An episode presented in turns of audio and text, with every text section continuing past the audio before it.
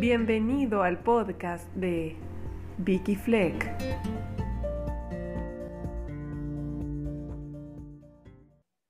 Señor, en esta tarde te agradezco, Dios, por la oportunidad que le das eh, a, a tu cielo a pesar de mí misma, de poder predicar, Señor, de poder dar este tema importante para nuestra generación. Te quiero pedir, Señor, humildemente, que el Espíritu Santo sea el que esté dándome las palabras, Señor, para llevar el mensaje que tú tienes en esta tarde para nosotros. Gracias, Señor, que eres bueno en gran manera. Y te pido también, Señor, que estés con los detalles técnicos para que esto pueda llegar de la mejor forma a cada hogar, Señor. En el nombre de Jesús. Amén. Bien, ahora sí, eh, vamos a entrar en el tema de hoy que tiene por título Me gustas. ¿Y ahora qué hago? No sé si les ha pasado, si en estos momentos hay, hay alguien ahí por ahí que está pensando en una persona cuando digo que nos gusta a alguien, siempre un nombre viene a la mente o en la mayoría de los casos, quizás soy de los, de los afortunados o desafortunados que todavía no ha sido flechado con nadie, pero la juventud se caracteriza porque siempre alguien nos agrade, nos guste, eh, nos genere cosas, ¿sí? Y eh, y esto es totalmente normal, es esperable de hecho y es saludable. Dios nos ha creado para que nosotros podamos dejar a nuestra madre y nuestro padre y formar nuestro propio hogar. Es, un mandato, sí, que Dios, eh, una orden que Dios dio desde el principio y que además de la psicología hoy se defiende a muerte porque sabemos que es un signo de salud. Poder formar un hogar, poder salir de casa eh, y construir nuestra propia familia pero no cualquier familia, no con cualquier propósito, no con cualquier sentido, ¿sí? El Señor nos ha dado un propósito noble que lamentablemente hoy la mayoría de los jóvenes no alcanzamos, ¿sí? Por negligentes y muchas veces también por ignorantes. Así que, bueno, el tema de esta, de esta tarde tiene por objetivo que, sepas, quizás a la luz de la palabra de Dios, cómo proceder en el caso de que te guste alguien y no sepas bien qué hacer. Tengo que decírselo, no se lo tengo que decir, cómo hago para saber si estoy, estoy seguro de que es la persona para mí. Y acá me gusta mucho eh, unir algo que los colportores, hay acá colportores sabrán, que no es algo Em, algo nuevo porque lo, mencionamos mucho, hay, hay que conjugar em, el esfuerzo humano y el poder divino. En el amor no es 100% Dios o 100% mi decisión. También está ahí eh, la conjugación de ambas partes para lograr un cometido que, bueno, que es em, celestial, ¿sí? En su propósito, pero que también se lleva a cabo acá en la tierra. Y mm, bueno, teniendo en cuenta las características de, la juventud, donde uno ya se siente atraído por las personas, es importante pensar un poquito eh, qué significa que me guste alguien, ¿sí? ¿Qué significa que, a mí me guste alguien? Y acá quiero que derribemos un mito que muchas veces eh, dentro de nuestra denominación se ha corrido la voz y se ha fundado como una base de muchas relaciones. Y es que eh, las personas, la persona que voy a elegir me tiene que gustar espiritualmente, pero no importa si no me gusta físicamente. Y si no me gusta físicamente, entonces tengo que hacer que me guste, porque si tiene todas las demás cosas que son buenas, si la gente viene, mi madre, viene mis, amigas, mis amigos y me dicen, pero es una buena persona, pero mira qué consagrado que es, pero mira qué buen corazón que tiene, pero mira qué generosa que es, mira va a ser una excelente mujer, pero si a vos no te gusta, partiendo desde, ahí, no, no es la voluntad del Señor que te unas con alguien que, que no te atrae, ¿sí? Pero tampoco significa que porque te atrae a alguien sea sí o sí la voluntad de Dios que estés con esa persona. Entonces es importante que podamos eh, hablar sobre este tema, porque en muchos casos eh, hay jóvenes que consideran que con que solamente me guste a alguien, entonces yo ya estoy para decirle lo que siento. ¿Me gustó? Bueno, bien, voy y le voy a decir que me gusta y empiezo una relación, y en muchos casos eso no termina con un buen final, con un buen desenlace. Y hay casos muy tristes en los que en el noviazgo las cosas funcionan, pero luego ya en el matrimonio empiezan a salir a la luz algunas eh, cuestiones de, la profundidad de cada uno que hacen que el hogar se convierta en un lugar desdichado, ¿sí?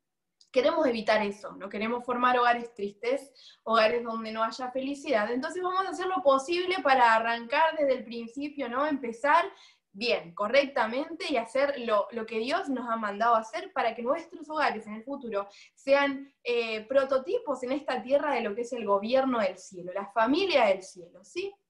Yo quiero leerte una cita para comenzar eh, el, el, tema de esta tarde, que se encuentra en el libro de Consejos para la Iglesia, la página 202, y dice lo siguiente. El casamiento es algo que afectará tu vida en este mundo y en el venidero. Una persona que sea sinceramente cristiana no hará progresar sus planes en esa sin saber si Dios aprueba su conducta. Y acá quiero detenerme un momentito, si el Salmo 32.8, eh, quizás si tienes tu Biblia lo puedes buscar. Eh, claramente Dios nos dice lo primero, recién preguntaban ahí qué es el amor y todos intentaban responder qué es el amor. El amor es un principio. El amor es una decisión. El amor tiene que ver con algo bien racional, pero que en respuesta genera sentimientos, no está separado de los sentimientos, pero no es un sentimiento. Y me gusta porque en esta cita Elena de White va aclarando algo que en el Salmo 32.8 primordialmente dice la palabra de Dios, ¿sí? Te haré entender, te enseñaré el camino por el cual debes ir, sobre ti fijaré mis ojos. Y acá Elena de White dice, una persona que sea sinceramente cristiana no hará progresar sus planes en una dirección sin saber si Dios aprueba su conducta. ¿Y cómo hacemos para saber si Dios aprueba nuestra conducta? ¿Cómo hacemos para saber si Dios realmente quiere que unamos nuestra vida con la de otra persona? El Señor no nos da demostraciones, pero sí nos da evidencias.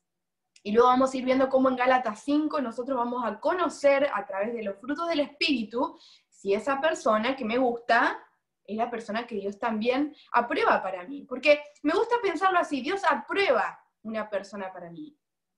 Pero cuando digo que Dios aprueba no significa que Dios destina a una persona para mí, que estoy ahí adivinando a ver si es la que Dios había elegido para mí o no. No, no existe eso. Hay mucho misticismo en esto de que Dios me predestinó a una persona y tengo que encontrarla. Y estoy ahí tanteando si es o no es. No, el Señor no hace esas cosas, pero sí aprueba tus decisiones o las desaprueba.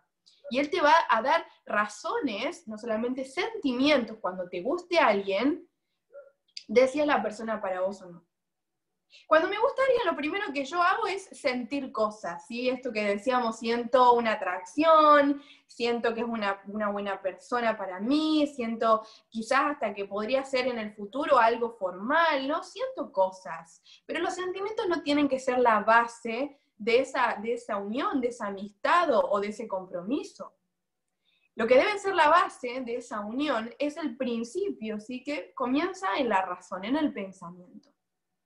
Sigue diciendo Elena de White que aquella persona no va a elegir por su cuenta, sino que va a reconocer que a Dios le incumbe decidir por ella. Y ahora vamos a ir viendo por qué, por qué Elena de White dijo esto.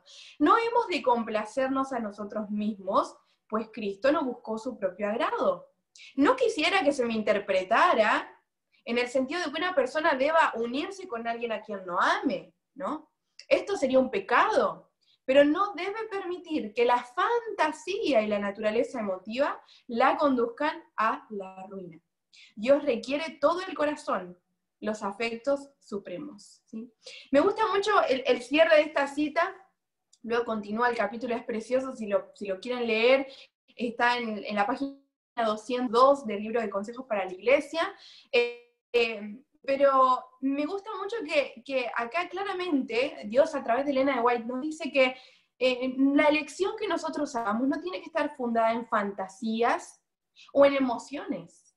De paso, estaría bueno, para otro día lo dejamos, pero quizás lo quieras estudiar. Hay una diferencia muy importante entre sentimiento y emoción.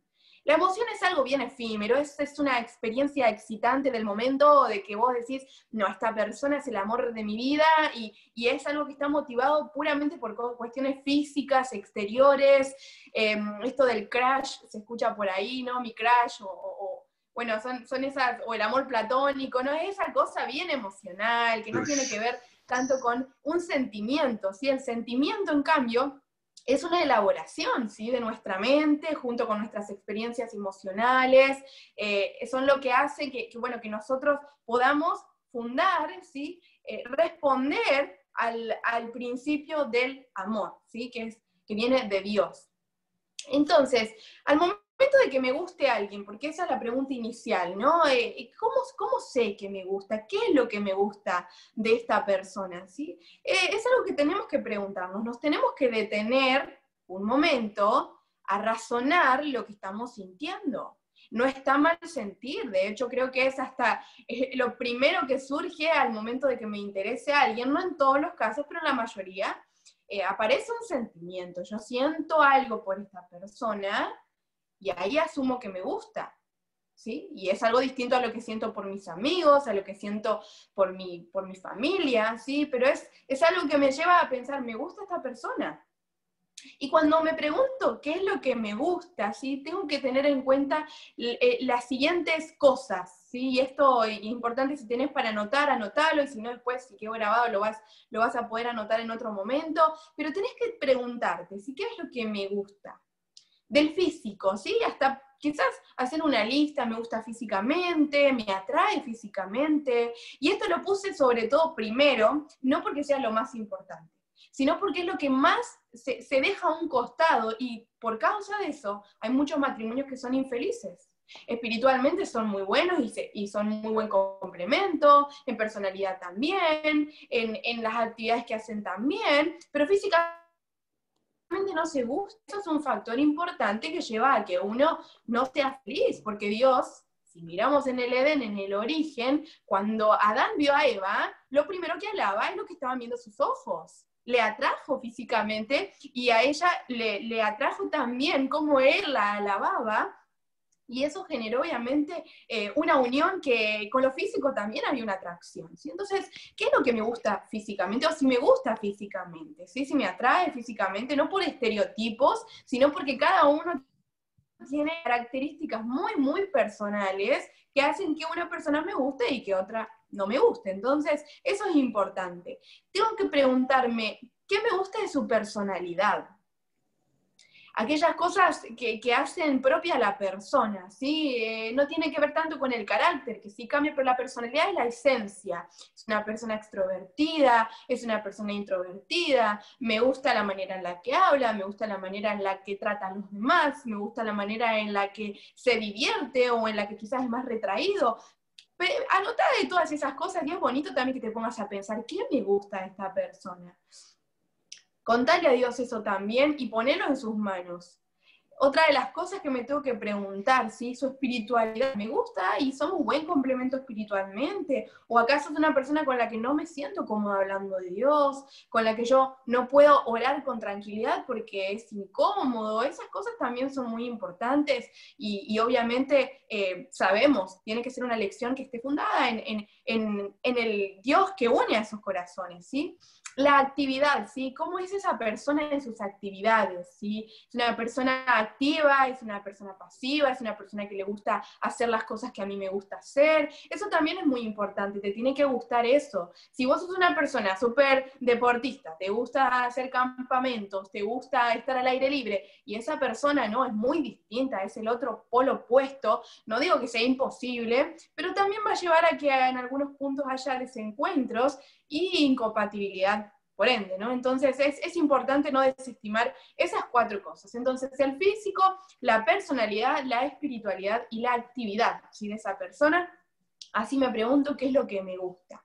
¿sí? Ahora, quiero, quiero que busques ahí en tu Biblia, mientras tanto, Gálatas 5, ¿sí? que es el pasaje central, el capítulo central de esta, de esta tarde. ¿Y por qué Gálatas 5? Ustedes me dirán, ¿por qué no elegiste 1 Corintios 13, que habla sobre el amor? Bueno, porque me interesa mucho, no sé si alguna vez les ha pasado, esto preguntátelo a vos mismo, ¿alguna vez te pasó que en tu comunión con Dios, orando, estando mejor espiritualmente, Dios hizo que cosas que antes te gustaban y que quizás eran dañinas para vos, te dejaran de gustar y que aquellas cosas que son buenas para tu espiritualidad te empiecen a gustar. No sé si a vos te pasó, pero a mí sí me pasó. Dios es capaz de cambiar nuestros gustos y, de verdad, ¿no? Desde adentro. Y ahora hay cosas que antes no me gustaban, ¿sí? Ahí dice alguien, ahí dice Yana, wow, sí. Bueno, qué bueno que te pasó, no soy la única loca que le pasa esto, pero la Biblia dice que son cosas que van a pasarnos si vivimos bajo la guía del Espíritu Santo. El Espíritu Santo tiene el poder, cuando nosotros nos rendimos delante de Dios, de cambiar nuestros gustos y ponerlos en sintonías con los de, con los de Dios. Entonces, ¿por qué me paro en este momento? Porque muchas elecciones fallan. Esperar eso porque hay muchos jóvenes que espiritualmente sí están atravesando eh, quizás vaivenes, si no están firmes en su comunión con Dios, y eso hace que el enemigo fácilmente pueda llevar a que nuestra naturaleza pecaminosa sienta deseo por aquello que también produce frutos pecaminosos. Necesitamos tener una comunión real con Dios a través del Espíritu Santo, ¿sí?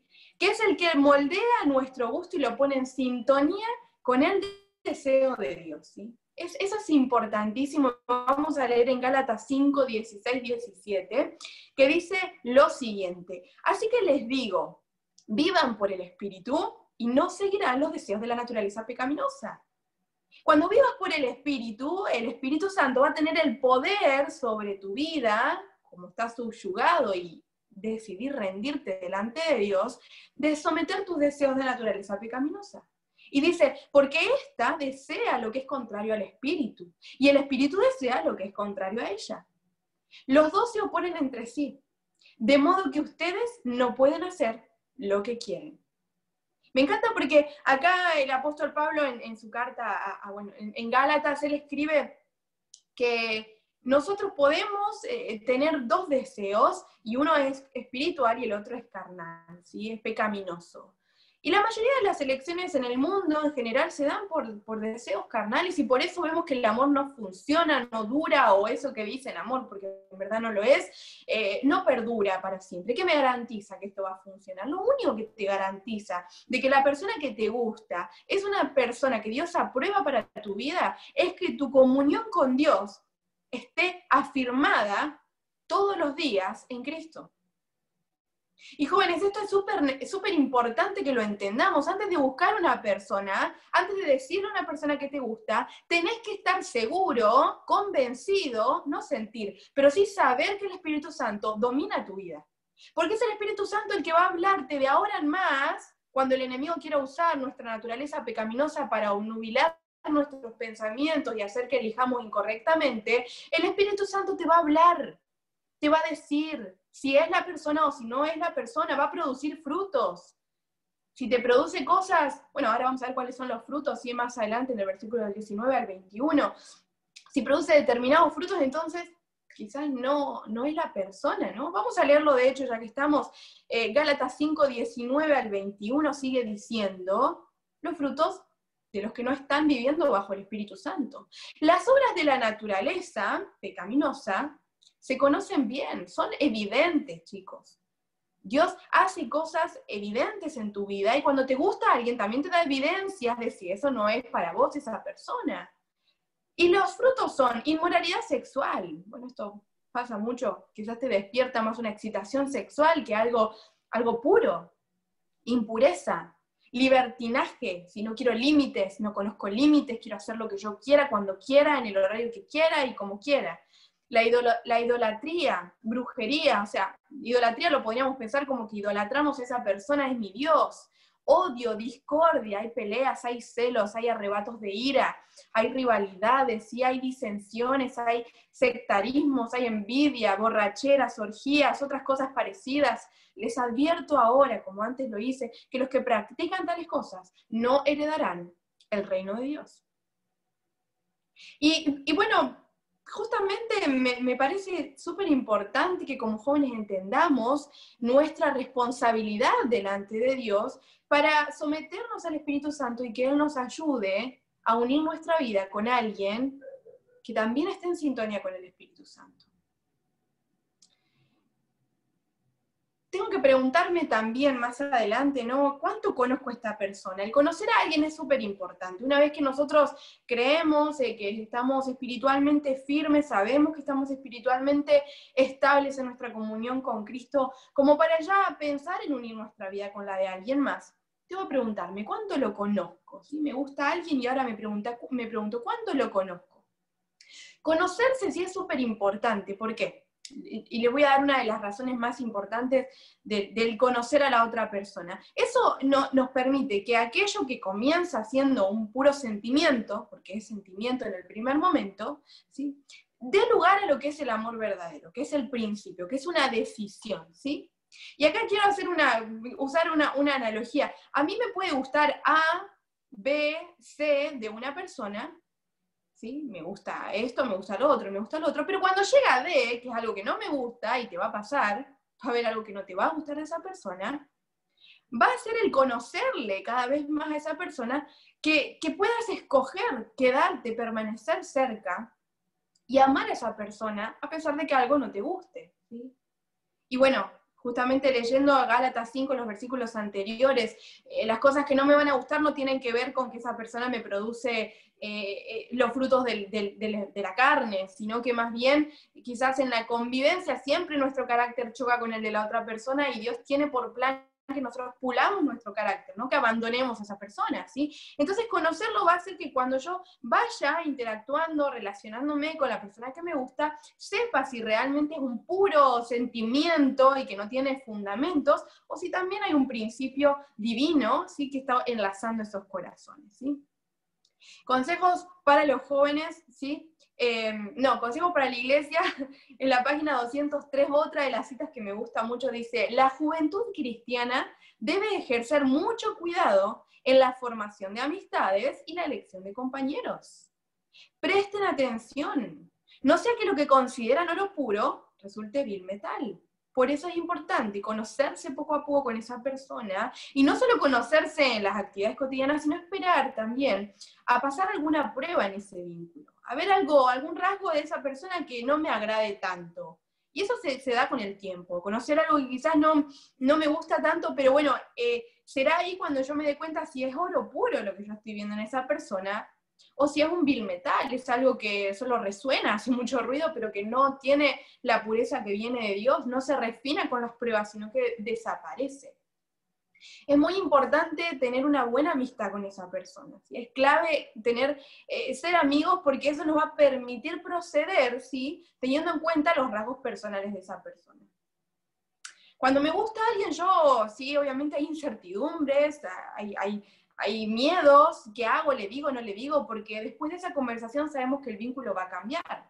Pero si no tengo esa conversación, igual el vínculo va a cambiar, porque ya estoy sintiendo otras cosas. El no hablar nunca es una solución, hay que decir las cosas y decirlas claramente. Ser amigos te permite tener la confianza para poder decirle a la otra persona claramente, sin medias tintas, sin indirectas, decirle y tampoco sin cargar de sentimentalismo emotivo ni romanticismo lo que uno dice, informarle, me, me interesás, me gustás, no te estoy viendo con los mismos ojos que te veía antes quizás, o, o, destaco de tu, de, de, de, lo que, la persona que sos, cosas que me agradan a mí, y quiero que lo sepas. Ser claro, eso no, no, no tendría que darnos miedo. Y si nos da miedo el rechazo, quizás es porque es muy condicionado lo que sentimos. Tenemos que sentir y dar por incondicionalidad que viene del cielo, no porque esperamos algo a cambio, ya sabemos, el amor no busca lo suyo, ¿sí? Pero la amistad nos va a permitir eso, saber si la otra persona también es tímida, quizás no se acerca por, por, timidez, entonces le demos ese empujoncito, y después al final también quiero hacer una aclaración para mujeres y para hombres de, de, consejos, ¿no? Que viene de Dios de cómo proceder en esta situación. Al momento de declararle a alguien que me gusta, tengo que tener en cuenta eh, cuatro cosas, ¿sí? Bueno, quizás muchas más, pero yo lo resumí de, esa manera. Es muy importante eh, razonar, ¿sí? Si es una atracción nada más, un sentimiento, o si es algo más bien un sentimiento profundo, es puro, eh, hay razones, ¿sí? Para poder decirle a esta persona que me gusta y no solamente un sentimiento que quizás hoy lo tengo, llegó de repente y mañana no sé si lo voy a tener. Entonces hay que darse tiempo y oración también para pensar si eso es puro para poder hacer una declaración, obviamente, y decirle a la persona que me gusta eh, y, no, y no estar jugando con ella, ¿sí? Eh, si le digo que me gusta, ¿con qué propósito lo estoy haciendo? Yo estoy en una etapa de mi vida donde ya puedo proyectar una familia. Eh, pensemos, ¿no?, que el matrimonio es un anticipo del cielo y que el noviazgo es la antesala del matrimonio. Entonces, no me puedo mm, eh, declarar una persona sin planes de, entrar en un noviazgo a futuro y, sin pensar en un matrimonio cercano, ¿sí? Entonces, tenemos que tener en cuenta esas cosas, con qué propósito, qué plan hay para después de decirle esto, va a cambiar el vínculo, obviamente, entonces uno tiene que tener un poquito en claro eso. Eh, ¿Proyectas una vida con esa persona? Esto Sé que muchas veces algunos dicen, ah, pero ya estás construyendo, ya te casaste con esa persona en tu fantasía y ni la conoces. Bueno, sí, es cierto, a veces nos puede pasar eso, pero es importante y hasta yo diría clave que no le digas a esa persona que te gusta si no te imaginas una vida a su lado, por más que se conozcan eh, no tanto como uno quisiera para estar seguro de que uno puede pasar la vida con esa persona. Van a haber incertidumbres, no siempre el amor es un campo de certezas las certezas nos las da Dios, no nos las da la otra persona. Una persona te puede creer que es el amor de tu vida y sin embargo puede no funcionar, pero hay que dejar los miedos a un costado y avanzar por fe, ¿no? Pedirle a Dios que nos dé eh, esa, esa, esa ese razonamiento para evaluar si un futuro juntos y conversar cuán compatibles eh, pueden ser. Pregúntense en, en, ámbito de amistad dónde se ven dentro de cinco años, qué vas a hacer el resto de tu vida, ¿sí? Entonces, eso va a permitirnos saber si, somos compatibles con nuestro proyecto. Y en cuarto lugar, si le digo que me gusta, ¿ya debemos ser novios? Esto es algo que me suelen preguntar a, mí y, la verdad es que cada, cada relación, cada vínculo tiene su su dinámica para funcionar, no es que hay una ley universal, ¿sí? Entonces, no necesariamente yo tengo que ponerme de novia enseguida que le dije que me gusta. Y tampoco significa, decirle que me gusta significa que ya me quiero casar con esa persona. Solo estoy siendo claro para poder dar un paso más y de a poco no hacer tan brusco el, el, el traspaso, ¿sí? De la amistad al noviazgo. Tiene que estar ese periodo de conocerse más íntimamente, ser amigos con propósito, ¿sí? Amigos especiales. Y hay que perder ese miedo a ser francos, ¿sí? Y así poder aliviar tensiones y angustia, porque nos angustia mucho no ponerle palabras a lo que estamos siguiendo, ¿sí?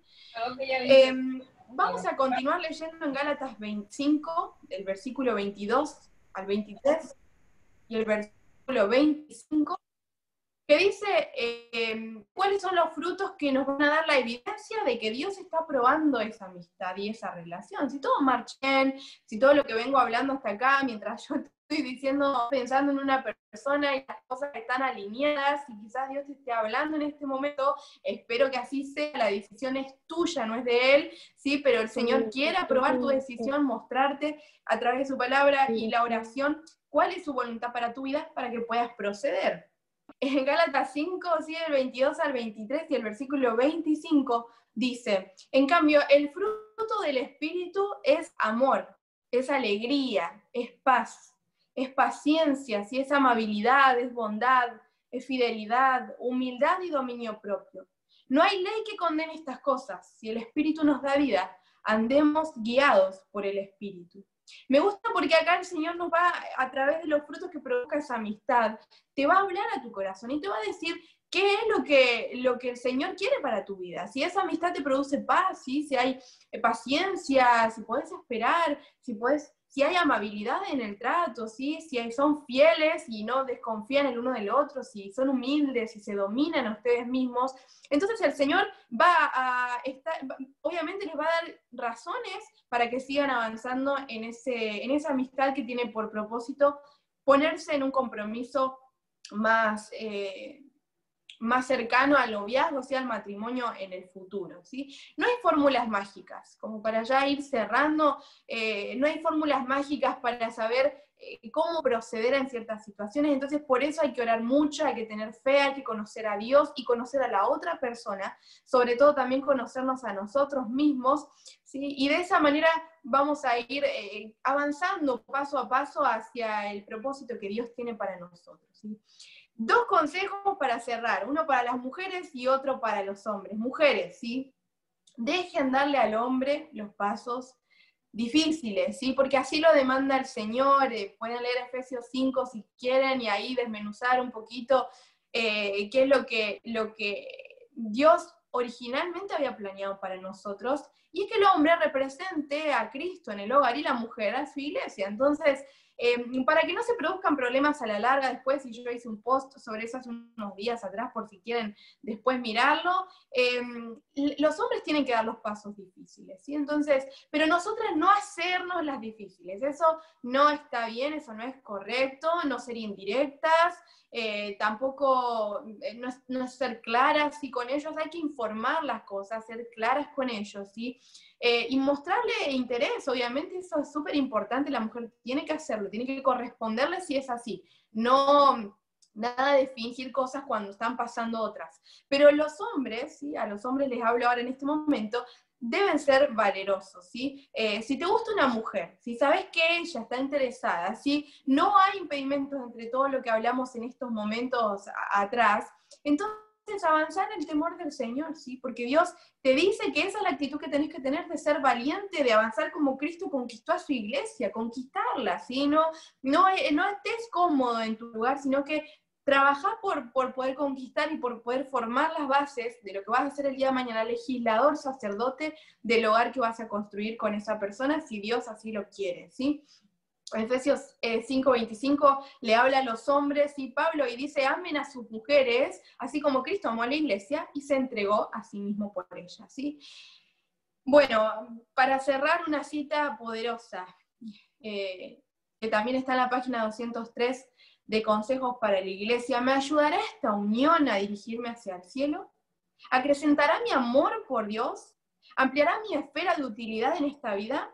Si estas reflexiones no sugieren impedimentos, entonces proceden el temor de Dios. ¿sí? Así que bueno, jóvenes, espero que haya sido eh, de claridad este tema y que Dios pueda hablar a cada uno de nuestros corazones acerca de cuál es su voluntad, para que pronto, Dios mediante, hayan más noviazgos bien fundados y por lo tanto matrimonios en el futuro felices y que sean un buen prototipo del gobierno del cielo en esta tierra. ¿sí?